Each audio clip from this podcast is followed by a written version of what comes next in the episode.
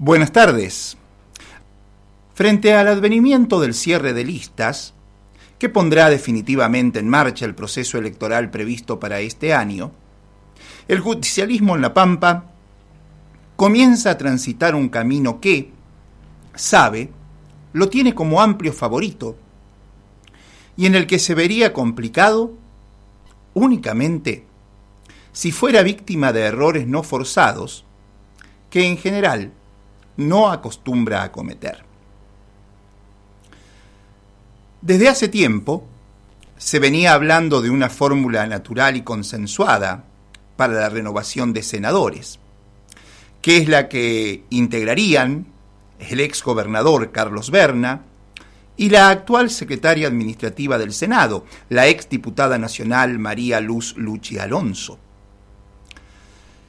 También se viene hablando, aunque con menor grado de certezas, que Ariel Rauschenberger permanecería en la Cámara de Diputados de la Nación, al encabezar la nómina en esa categoría, y que Bariña Lichi Marín sería la que complementaría ese binomio. Más allá de que luego volveremos sobre los nombres que se barajan, hay que insistir con que recién en la semana que dejamos atrás, el PJ Pampeano puso en marcha sus mecanismos que terminarán definiendo cuáles serán sus candidatos y las estrategias para coronar lo que toda la provincia supone, una nueva victoria electoral. El peronismo, la semana pasada, alineó la caravana como debe ser, poniendo los caballos delante del carro y no al revés. Es decir, empezó a tomar decisiones que podrían desembocar o no en los nombres mencionados, pero sabiendo que antes de definirlos tiene que transitar por caminos lógicos que deriven en una propuesta convincente para el electorado provincial. El PJ La Pampa ve claramente que el gobierno nacional está tapando con parches las consecuencias de una política económica que castiga duramente al pueblo. Y si bien no hay un saqueo cotidiano al bolsillo de las y los trabajadores, como sucedió durante el macrismo, la elevada tarifa de los servicios públicos y del alquiler de la vivienda, y sobre todo el aumento incesante del precio de los alimentos, hacen que una parte importante de la base electoral peronista no pueda resolver las expectativas que tenía al momento de elegir a Alberto Fernández presidente y Sergio Silioto como gobernador, aunque esa misma base sabe con certeza que con Cambiemos estaría mucho peor. Este primer indicador ya le hace ver al peronismo provincial que, dos años después de aquella victoria del 2019, que en la campaña previa tuvo a Alberto y Cristina cerrando a nivel nacional la misma en un impresionante acto en el predio de la Laguna Don Tomás, en esta oportunidad la empatía, para usar una palabra que tan de moda está, ¿no? Del electorado provincial, con figuras ligadas al gobierno nacional, naturalmente no es la misma que la que tenía en aquella oportunidad. Eso, más la vocación frentista propia del peronismo, aunque no muy practicada históricamente en La Pampa, eso es cierto, llevó al Consejo Provincial del partido, en su primera reunión, con Silioto como presidente del mismo, a que lógicamente resolviera primero lo primero. Y no ha sido poca cosa esa definición primera, por más que la prensa lugareña la haya tomado con liviandad en su expectativa de que ya definiera quiénes son los candidatos.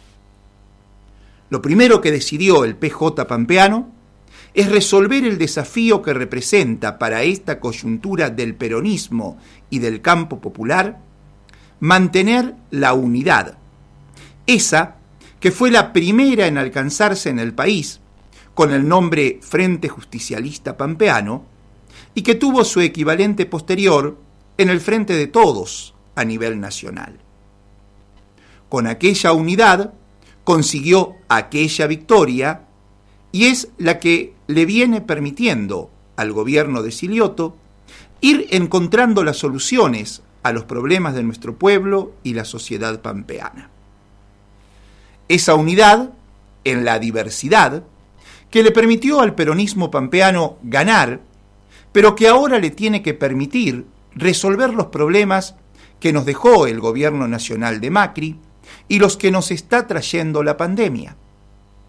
Una unidad para sacar a la Pampa adelante aparece como central para el Consejo Partidario Peronista y por eso dispuso la conformación de un de nuevo del frente que adquiriría el nombre de Frente de Todos, como corresponde, para estar en línea con el resto del país.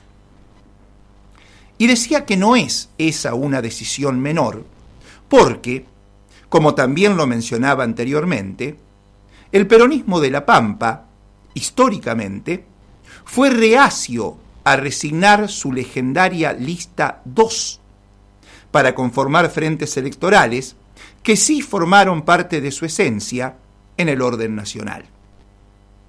Ir en busca de la constitución de un frente supone el abandono definitivo del PJ La Pampa a la que fue su postura identitaria de los años 90, en los que desde el marinismo imponía la hegemonía, que incluso heredó el vernismo y hasta contempló con recelo las políticas kirchneristas, porque estaba fraguado por el neoliberalismo menemista.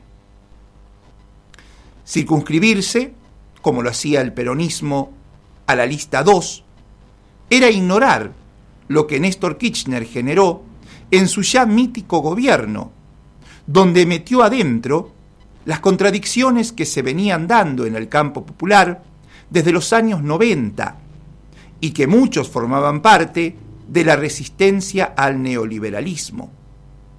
Ahí entraban movimientos sociales, organizaciones políticas y organizaciones de derechos humanos. El peronismo de La Pampa siempre tuvo recelo a esa juntada.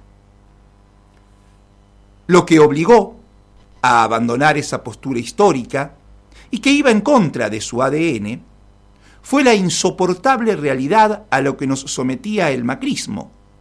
Y así se conformó el Frente Justicialista Pampeano para derrotar al macrismo, que en alianza con el radicalismo se presentaba como seria amenaza en 2019. Hoy, los movimientos sociales, políticos y sindicales forman parte del frente, pero la situación es bien diferente, básicamente por la vocación frentista adquirida por el peronismo pampeano, que irremediablemente se ha hecho cargo de cargar con la mochila que como experiencia y como vara representan aquellos 12 años de gobierno popular que Néstor Kirchner tuvo que inventar y que, evidentemente, tanto Silioto como Alberto Fernández, lo tienen como espalda de construcción de lo que se viene. Ese desafío, Silioto lo ha venido superando al incorporar las agendas que se plantearon en la calle durante la resistencia al neoliberalismo. El feminismo y la diversidad es uno. La perspectiva ecológica es otra y tanto la incorporación del cupo para la diversidad como la determinación de apostar por la energía renovable dan cuenta de esa misma gimnasia propia del peronismo kirchnerista. Y ahí está el cambio de paradigma, algo que ya había insinuado Silioto, cuando al analizar aquel monumental acto del que hablábamos antes, del cierre de campaña en la laguna, aseguró, ayer fue un nunca más al neoliberalismo. Y si hay algo que confronta definitivamente con el neoliberalismo, es el Estado en acción. Y el de La Pampa ha sido, frente a la pandemia, un Estado presente, que en la última semana nomás anunció ya contar con los terrenos para sumarse al plan de viviendas para adultos mayores con 60 casas en Santa Rosa y Pico. Se concretó la licitación de 30 viviendas en Castex. Y el propio gobernador anunció que en poco tiempo se comenzarán a licitar las primeras viviendas de las 890 que asignó el gobierno nacional. Eso significa respuesta a la crisis habitacional representada por asentamientos que permanecen en Santa Rosa y la escasez de casas para alquilar o la suntuosidad de sus precios. Y también es un paliativo rápido a la desocupación que también existe en la provincia. Además, en esta misma semana, Silioto anunció la creación de la Agencia de Ciencia, Tecnología e Innovación, en pos de la eficiencia y de una mayor capacidad de competencia para poder salir al mundo con otras reglas de juego. Y se supo que la ayuda para diferentes sectores de la economía afectados por la pandemia durante los últimos dos meses fue de más de 50 millones de pesos, algo corroborado por la Cámara de Hoteleros, que reconoció que hubo muchos paliativos para que el sector pueda seguir funcionando y sobre todo para poder mantener el personal, porque dijeron, en lo que es gastronomía y eventos, el recurso humano es sumamente importante porque es gente capacitada para ese fin.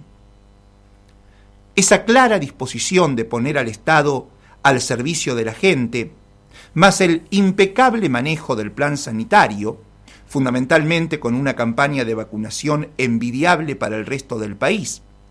Las localidades linderas de provincia de Buenos Aires así lo han manifestado, y eso que Kicillof no los tiene precisamente abandonados. ¿eh? Es decir, provinciales. Esos serán los ejes de la campaña. Campaña sui generis que se viene y que, insistimos con lo que decíamos al principio, de no gatillarse contra los propios pies, lo verá triunfador nuevamente al peronismo en la pampa. Ahora, los errores forzados, ¿por dónde podrían pasar? Únicamente por un mal manejo de la tercera prioridad que dice tener el peronismo cuando anuncia que primero está la patria, después el movimiento y por último los hombres.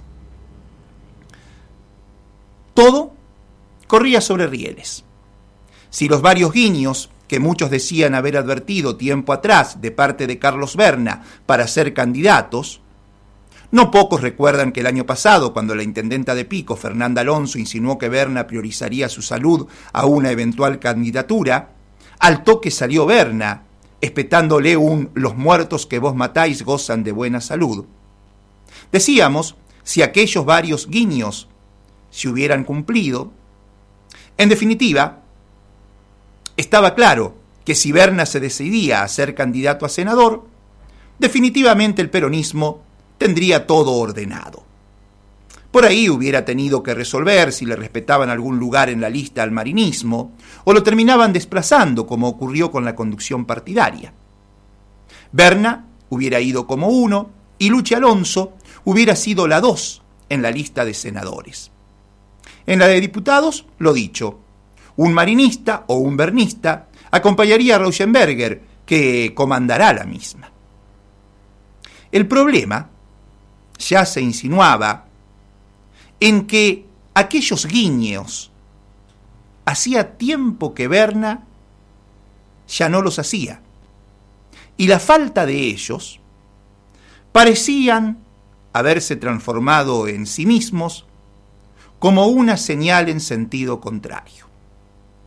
Y Berna, el sábado, le puso fin a la inquietante incertidumbre y anunció que la enfermedad que aún padece y que le impidió ir por la reelección como gobernador en 2019, no le permitirá tampoco integrar lista alguna de candidatos este año, con lo cual no son pocos los que dicen que se lleva puesta, con esa decisión, a la mesa de acuerdos que se había conformado entre el vernismo dominante el kirchnerismo como segunda fuerza a partir de la victoria lograda en Santa Rosa y la presencia de Cristina en el gobierno.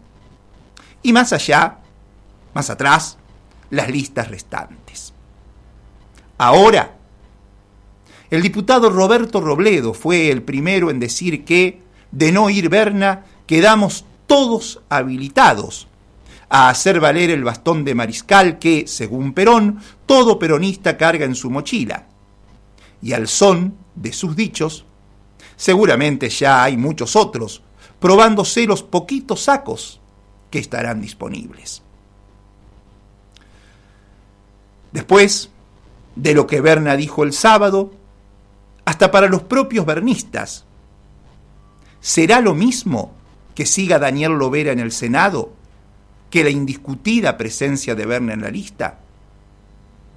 Si la número 2 era número puesto, al bajarse Berna, ¿debería ser Luchi la que encabece la lista como candidata a senadora, como alguna vez lo insinuó Luciano Di Napoli?